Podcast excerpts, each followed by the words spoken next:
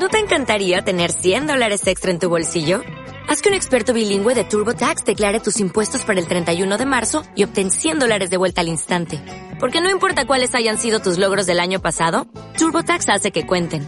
Obtén 100 dólares de vuelta y tus impuestos con 100% de precisión. Solo con Intuit TurboTax.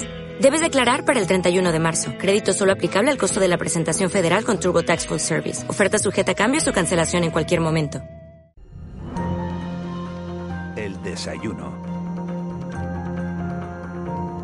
8 y cuarto de la mañana de este jueves 7 de enero, tiempo ya para nuestro desayuno del día. Un café que hoy vamos a compartir, que esta mañana lo vamos a compartir con uno de los hombres, diría yo, más influyentes en la, economía canaria. José Carlos Francisco es el actual presidente de, de la Confederación de Empresarios de Santa Cruz de Tenerife, conoce perfectamente el tejido empresarial de este archipiélago porque ha sido nombrado consejero de Economía y Hacienda del Gobierno de Canarias, también fue consejero de Sanidad, es licenciado en Ciencias Económicas y Empresariales con grado de sobresaliente por la Universidad de La Laguna y está especializado en economía monetaria y financiera por el Banco de España. Actualmente, como digo, es presidente de, Corporación 5 y presidente también de COE Tenerife. Señor Francisco, lo primero de todo, feliz año y agradecerle de verdad que haya aceptado nuestra invitación de venir a la radio. Ah, encantado, muy buenos días. Eh, ¿Le han sorprendido, eh, empiezo por la actualidad, antes de meternos en temas económicos, las imágenes, la noticia del día que nos tiene a todos un poco eh, eh, sobrecogidos o expectantes a lo que está ocurriendo en Estados Unidos? Sí, sí, me ha sorprendido y me ha dejado con, con muy pocas horas de sueño porque me, me enganché a la televisión anoche y hasta las dos y pico que se reanudó la sesión en el Capitolio ah, y las primeras intervenciones, hasta las primeras eh, intervenciones después de reanudado, las estuve oyendo y, y claro, mm, eh, claro que me sorprendió mucho, o sea, fue absolutamente inesperado, unas imágenes que además eh, no te lo imaginas y como decía antes, eh, parecía que la serie esta de House of Cards se, se quedaba incluso corta, ¿no? ¿Qué puede pretender Donald Trump con todo esto? Pues no lo sé, eh, pero creo que no lo sé yo y, y no lo sabe casi nadie, ¿no? Eh, yo creo que Trump es un político muy personalista, donde aunque ahora controla el partido o domina el Partido Republicano, eh, lo hace con, con un liderazgo muy autocrático, ¿no? Eh, muy personalista y, y no creo que mucha gente sepa qué es lo que pretende pero nada bueno, ¿no? La impresión que da es que, que nada bueno y, preocupante, ¿no? Yo creo, vamos a ver qué pasa en los próximos días, pero me da la impresión que este asunto es de tal gravedad que no se va a saldar con un olvido de, de bueno, pues solo fueron cuatro muertos, ¿no? Que ya van cuatro muertos. Eh, sino que va a haber una investigación eh, federal muy dura, muy potente, eh, que empezará pronto, pero que durará años.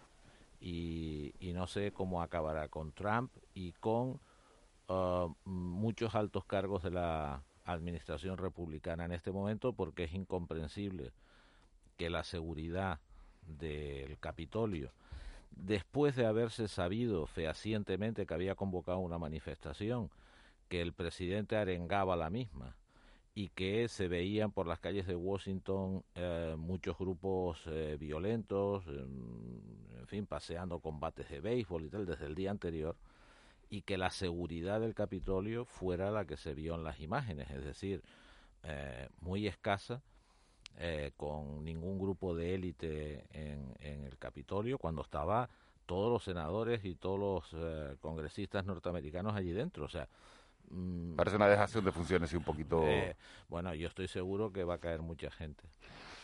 Le traigo, eh, lo hemos traído aquí porque decía al principio, señor Francisco, que usted tiene la economía canaria en la, en la cabeza. ¿Estamos ante el inicio de año más difícil que, que recuerda? Sí, sí, sí. Yo creo que mm, am, la situación el año pasado fue eh, extremadamente complicada, como sabemos todos, eh, pero la de este año, al menos hasta el primer semestre, eh, probablemente no va a ser mucho mejor. Y, y lo peor es que del año 21 es que las consecuencias o algunas o muchas de las consecuencias de lo que nos ocurrió el año pasado las empezaremos a notar más en el 21 que en el 20. Es cierto que, que a lo mejor ya vemos luz al final del túnel, pues para, para junio y tal ya veremos un poquito que las cosas se se pueden resolver, ¿no? Es mi, eh, mi opinión, pero en fin, esto de la futurología ya sabemos que nos equivocamos todos y yo el primero, ¿no? ¿Cómo, cómo se puede recuperar una, una economía como la, como la Canarias? Se habla de una caída del PIB en España en torno al 13%, en Canarias superior al 20%, una economía tan dependiente del exterior como es la economía canaria, ¿cómo se puede recuperar? Sobre todo por la incertidumbre que todavía sigue rodeando. Pues eh, sí, te entiendo. Eh, yo dije en marzo del año pasado, en algunas entrevistas públicas que, que, de esto se salía con sangre, sudor y lágrimas, ¿no? Cuando dije aquello, uh, mucha gente pues comentó, bueno, José Carlos siempre con sus cosas, ¿no? Eh, bueno, creo que muchos estarán de acuerdo que salir de esto eh, se sale con, con mucho sudor, con mucha penuria, con muchos problemas, con, con incluso con un déficit psicológico y personal eh, fuerte, ¿no? Esto, mm, esto es una crisis que, que no tiene parangón. Eh, obviamente las guerras son peores, eh, aunque las cifras en guerra no sean económicamente tan malas, pero bueno, son situaciones de un dramatismo que no tiene nada que ver con esta. Pero quitando las quitando las dos guerras mundiales, la guerra civil española, pues claramente esta es una situación fatal, ¿no? complicada. Y salir de aquí eh, se sale sufriendo. Eh, desgraciadamente es así. Eh, por más que hayan pequeños grupos o, o, pequeños segmentos o subsegmentos de mercados que incluso les pueda ir mejor, pero a la gran mayoría nos está yendo peor y nos irá peor hasta porque este mm, vamos a ver yo soy de profesión yo soy economista no eh, mm, normalmente en las crisis económicas se le pregunta a los economistas, que nos equivocamos muchísimo, oiga, ¿cómo se sale? ¿Cuál es la receta? ¿Qué es lo que va a pasar? Y los economistas normalmente equivocándose, pero contestan, ¿no? En este momento hay que preguntar a los epidemiólogos, porque mm, esta es una crisis sanitaria que ha derivado, deriva en una crisis eh, económica e incluso hasta pudiera ser política, ¿no? Pero mm, ¿cuándo se va a salir? Eh, cuando realmente la pandemia tenga el suficiente control como para que la gente pueda viajar, pueda moverse, los establecimientos se puedan abrir, etcétera. Ahí es cuando saldremos de la situación. ¿Cuándo ocurrirá eso? Pues probablemente los epidemiólogos saben más de este asunto, pero por cómo se ven las cosas no creo que antes de verano eh, esto vaya a suceder porque el ritmo de vacunación es el que es, en fin, las cosas son como son, ¿no? Eh, los epidemiólogos dicen que se saldrá de esta en el verano, que en el 70% de que es bueno, habrá el 70% de la población estará vacunado en verano, por lo tanto se conseguirá la inmunidad de rebaño, que es lo necesario y ahí a partir de ese momento eh, lo que pasa es que los epidemiólogos que dicen eso tengo dudas de que hayan repasado las matemáticas básicas, ¿no? Porque mm, sinceramente en ningún país eh, se va a lograr eso ni doblando ni triplicando los índices actuales de vacunación, ni mejorando por dos o por tres el ritmo de vacunación se logra un 70%. Uno multiplica, uno coge la calculadora, multiplica y dice... Sí, multiplicas lo que se está haciendo por tres, dice, bueno, estos que están pesando y, y somos poco eficientes. Lo multiplicas, ¿no? Por tres. Pero esta mañana eh, en estos micrófonos el director del Servicio Canario de la Salud, Conrado Domínguez, ha dicho que, que sí, que el 70% iba a estar vacunado. En... Bueno, pues apúntatelo y yo, si estamos vacunados al 70%... ¿En verano? En verano, eh, yo soy el primero que invito a lo que quiera al director del Servicio Canario de la Salud porque sería una noticia extremadamente favorable. No olvidemos que no solo tenemos que vacunar nosotros en Canarias, tienen que vacunar también el 70% en, en Reino Unido, en Alemania, en los países nórdicos, etcétera. Todo el mundo tiene que estar en, en esas cifras de vacunación para que realmente el, el tema surta los efectos que queremos. Pero a este ritmo no vamos a llegar. No sé lo que tiene pensado el Servicio Canario de Salud, pero a mí me sorprende bastante, no por el Servicio Canario de Salud, por todos los servicios españoles, que no se esté concertando con la con la privada, el ejército no se encargue al menos de, de a todos los militares vacunarlos, en fin, que pongan todos los medios sanitarios que tiene el país al servicio de esta gran campaña de, de vacunación, ¿no? O sea, que, que sigan pensando en que solo los servicios sanitarios públicos, ¿no? Son los que se van a encargar de este tema y yo por ahora no creo que tengan la capacidad suficiente para ir al ritmo que queremos. Le voy a dar la palabra a mis compañeros Ángeles Arencibia y a Juan Manuel Betancourt, pero una última cuestión antes de darles la palabra. Eh, señor Francisco, decía usted antes, bueno, hay que preguntarle, para salir de esta crisis hay que preguntarles a, a los sanitarios, a los epidemiólogos en este caso. ¿Ha cometido Canarias un error viendo, eh, claro que es más fácil hablar ahora, todo lo pasado y viendo lo que ha sucedido, ¿ha cometido Canarias un error al poner todos los huevos en el sector turístico? O, es el momento como oído? Porque se le pregunta a algunos especialistas sanitarios y dice, hombre, es que hay que es que hay que diversificar, es que hay que apostar por otro tipo de modelo productivo, es que no podemos poner todos los huevos en el turístico. Entonces, le pregunto al economista, ¿se ha equivocado Canarias poniendo todos los huevos en el sector turístico? ¿Tenemos otra alternativa? Mire, eh, yo creo que no nos hemos equivocado. Eh, lo que ha hecho Canarias es lo que hacen todas las economías del mundo, especializarse. Y donde teníamos las ventajas comparativas era en el sol, playa, clima, etcétera. Y ahí nos hemos especializado y hemos creado una industria de nivel mundial, eh, sin ningún lugar a dudas, ¿no?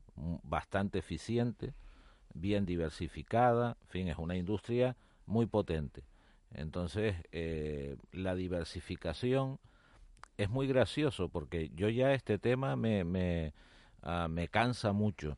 ¿Quién ha dicho alguna vez en Canarias que no se diversifique? O sea, nadie, ningún, ningún poder público. Pero ¿cuál es la opción? Bueno, la opción es que usted cree una empresa con otro amigo en un sector nuevo y nadie se lo prohíbe, al revés, todo el mundo estaría muy contento de que lo haga. Pero eso no lo hacen los poderes públicos. Eh, eso lo hacen emprendedores, normalmente más jóvenes, eh, con, con visión, etcétera, ¿no? Entonces, ¿por qué no lo han hecho? Pues probablemente porque aquí no se dan las mejores circunstancias para hacer ese tipo de cosas y la gente va más a sectores más relacionados con el turismo donde tenemos ventajas comparativas. Eh, este es el tema, o sea que la diversificación no es un asunto de decirlo, es un asunto de hacerlo, porque nadie se ha negado nunca a la diversificación, todo lo contrario, todos estaríamos muy contentos de, de, tener muchas más actividades, eh, sectores nuevos, negocios nuevos, todo el mundo estaría muy, muy contento, pero eso tiene que hacerlo la gente. Entonces no, no, y y claro, nos ha cogido como en otras ocasiones, la crisis del 70 fue industrial, por, porque fue el tema de los precios del petróleo, ¿no? Y los desajustes que se produjeron. En aquella época, ¿quién sufrió más? Pues las economías o las regiones industrializadas, ¿no?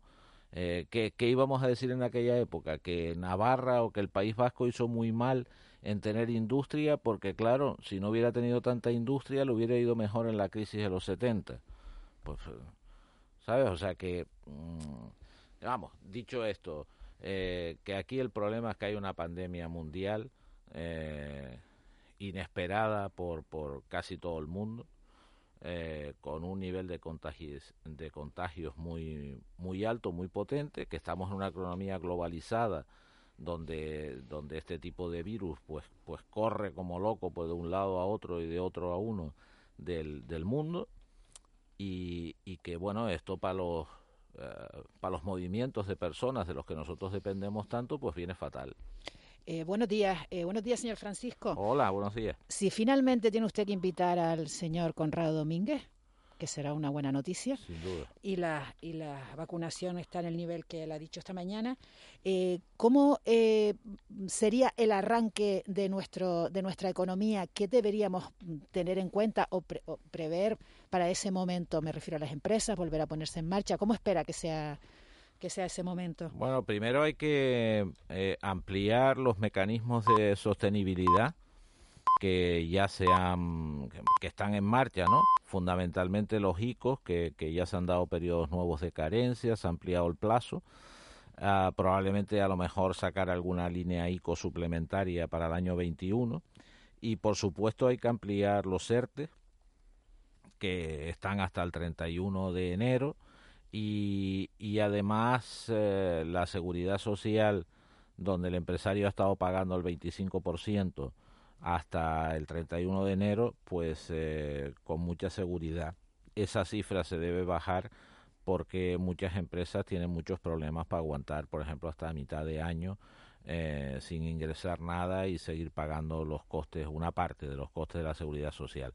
Yo creo que la, los ERTES tienen que negociarse inmediatamente, no esperar al día 30 de enero para aprobarse una nueva ampliación y ya le digo que los lo también debería probablemente eh, mm, meterse una línea suplementaria eh, durante el año 21. Eh, luego la recuperación será paulatina. Aquel tema de la V, de, que íbamos a salir rebotando con una gran fuerza y tal, pues no va a ser así. vamos a ir poco a poco recuperando la, la normalidad o la actividad. Fíjese que Ayer salían unas cifras a nivel nacional, yo no lo he, no he hecho la cuenta aquí, pero es fácil de hacer, que en el plano del número de entrada de turistas en España hemos vuelto al año 1970, es decir, que muchos de los oyentes que tenemos ahora no habían nacido. O sea, el, retroceso eh, ha sido espectacular, ¿no? Eh, podíamos imaginarnos una crisis turística provocada por por también por elementos meteorológicos, por, por problemas políticos o geopolíticos o de pero pero claro, nunca de esta de esta magnitud, ¿no? Entonces la recuperación será paulatina, yo creo que se va a producir en verano. Eh, en verano es una época donde turísticamente nuestros competidores también se van a recuperar, son muy, potentes y habrá una cierta guerra de precios y por tanto de minoración de márgenes. Y luego el invierno, pues probablemente, Dios lo quiera y toco madera, eh, pues eh, allá por septiembre la recuperación ya sea una, una realidad. Eh, pero va a ser una recuperación todavía no plena, sino una recuperación importante, pero no plena. Es decir, que esto, ah, en fin, los que, los que hablaron de la V, pues ahora seguro que siguen dando lecciones por ahí eh, y no hay que hacerles ni el más mínimo caso porque la equivocación ha sido ha sido garrafal, ¿no?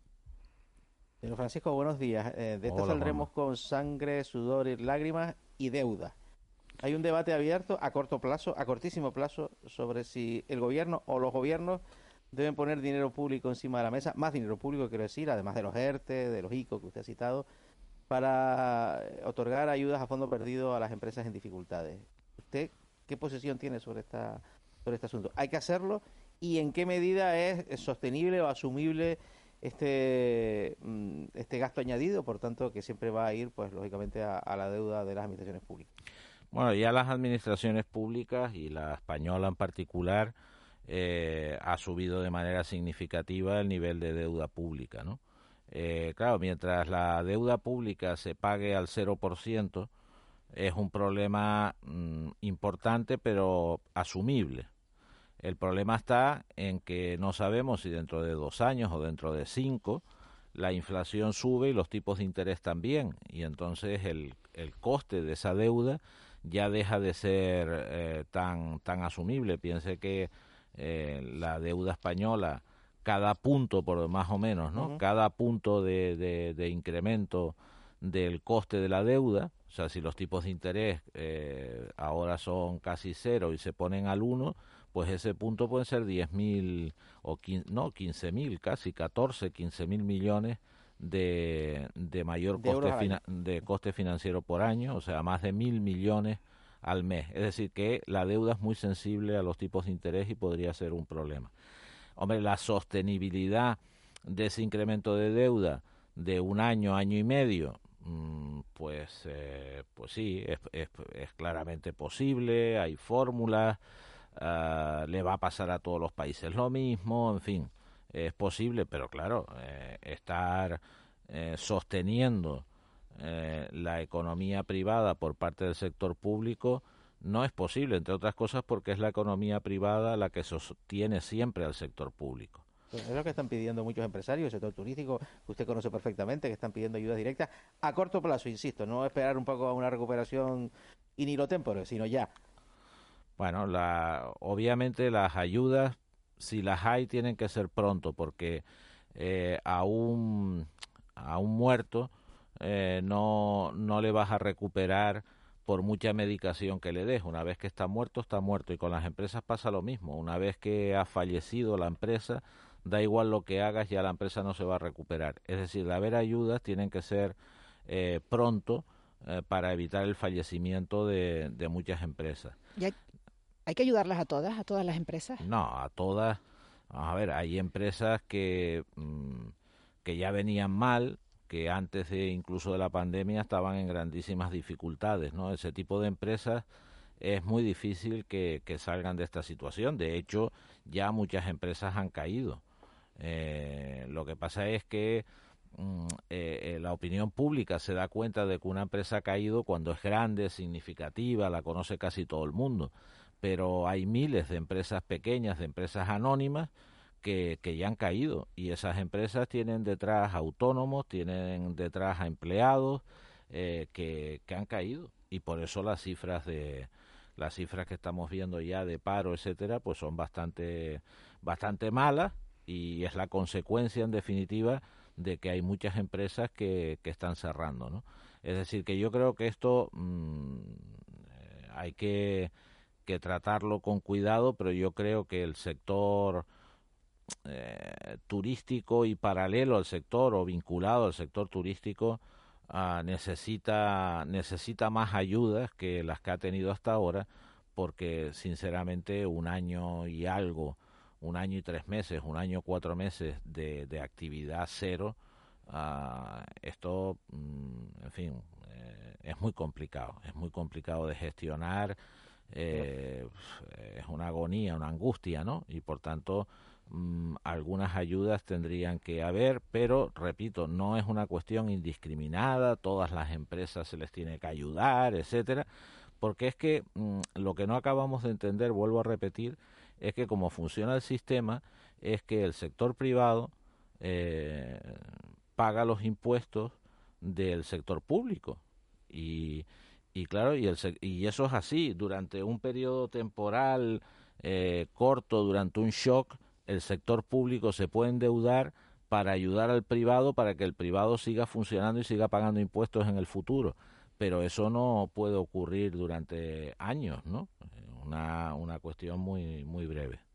Usted hablaba, señor Francisco, hace unos minutos de, las recuperaciones económicas o de los ciclos económicos, utilizando un poco este símil de las letras, ¿no? Eh, hay otra otra hipótesis más allá de la V que ya evidentemente no vamos a ver, ni siquiera casi invertida, sino eh, asimétrica, perdón, sino la, letra K. La K. La K, que es un poco sectores que se recuperarán muy fácilmente, que volverán a la normalidad con, cierta holgura, y otros que se verán dañados de una forma estructural. Pensemos, turismo retrocede a cifras hace 30 años. Transporte aéreo, fundamental para Canarias, retrocede a cifras de hace 20 años.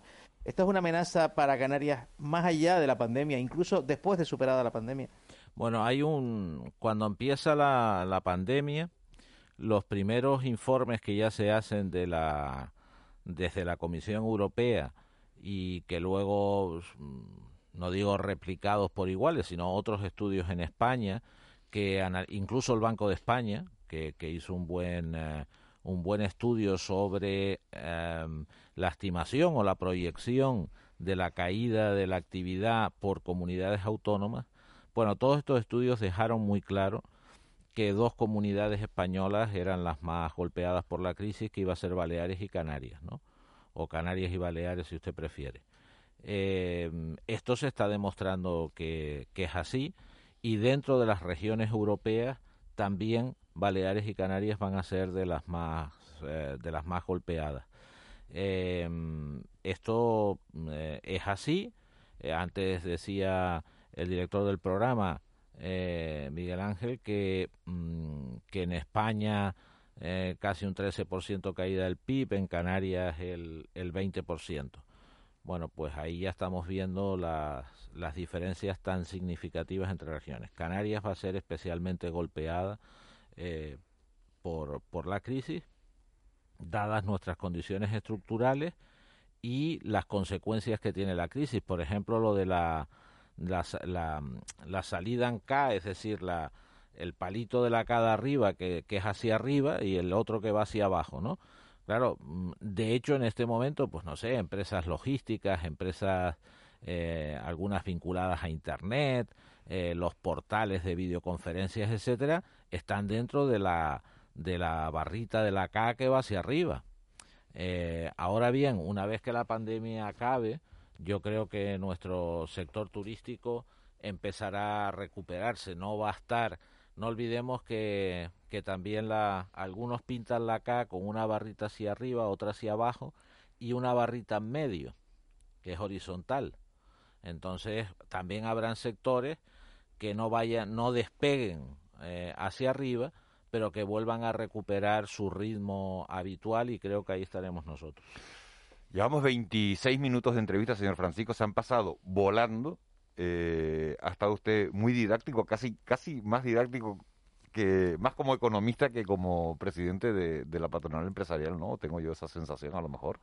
Eh, pero eh, de verdad que está, está siendo enriquecedora la, la, entrevista. Sí, una última cuestión, ¿en qué deberían invertirse los fondos procedentes de Europa del Estado para intentar hacer toda esta situación más llevadera? Mire, con los fondos del Estado mmm, puede pasar como con la vacuna. Eh, es decir, que no falten vacunas, pero que no tenemos la logística para ponerla al ritmo que, que queremos, ¿no? Con los fondos europeos no va a faltar dinero, pero quizás no tenemos la, logística pública y privada suficiente para que esos fondos se apliquen rápido y se apliquen en aquellos sectores eh, donde mayores economías van a generar o mayor impacto en la sociedad van a generar. Eh, es un gran reto. ¿eh? El poner las vacunas es un reto tremendo. Yo vuelvo a repetir que tengo serias dudas de eso que están hablando, de que el 70% esté en verano vacunado. Tengo muy, muy serias dudas de que seamos capaces de hacerlo. Eh, y también tengo serias dudas de que seamos capaces de eh, invertir los fondos europeos que nos van a venir, que son cantidades ingentes que nunca hemos recibido ni por asomo, eh, lo cual es una gran noticia, pero que no hay que olvidar que lo mismo que el tener ya las vacunas es una gran noticia, pero hay que ponerlas eh, y ponerlas rápido. Y esto es lo que nos va a pasar con el dinero europeo. Vamos a tener dinero, vamos a tener dinero como nunca, pero hay que gastarlo y gastarlo bien. Pues nos quedamos con, con ese mensaje, José Carlos Francisco, presidente de, Corporación 5, presidente también de la CEO de Tenerife. Muchísimas gracias por haber venido a la radio, por haber estado en, en De la Noche al Día. A ustedes ha sido un placer. 8 y 43 de la mañana. Nos metemos enseguida en tiempo de tertulia, en tiempo de mentidero. De la noche al día, Canarias Radio.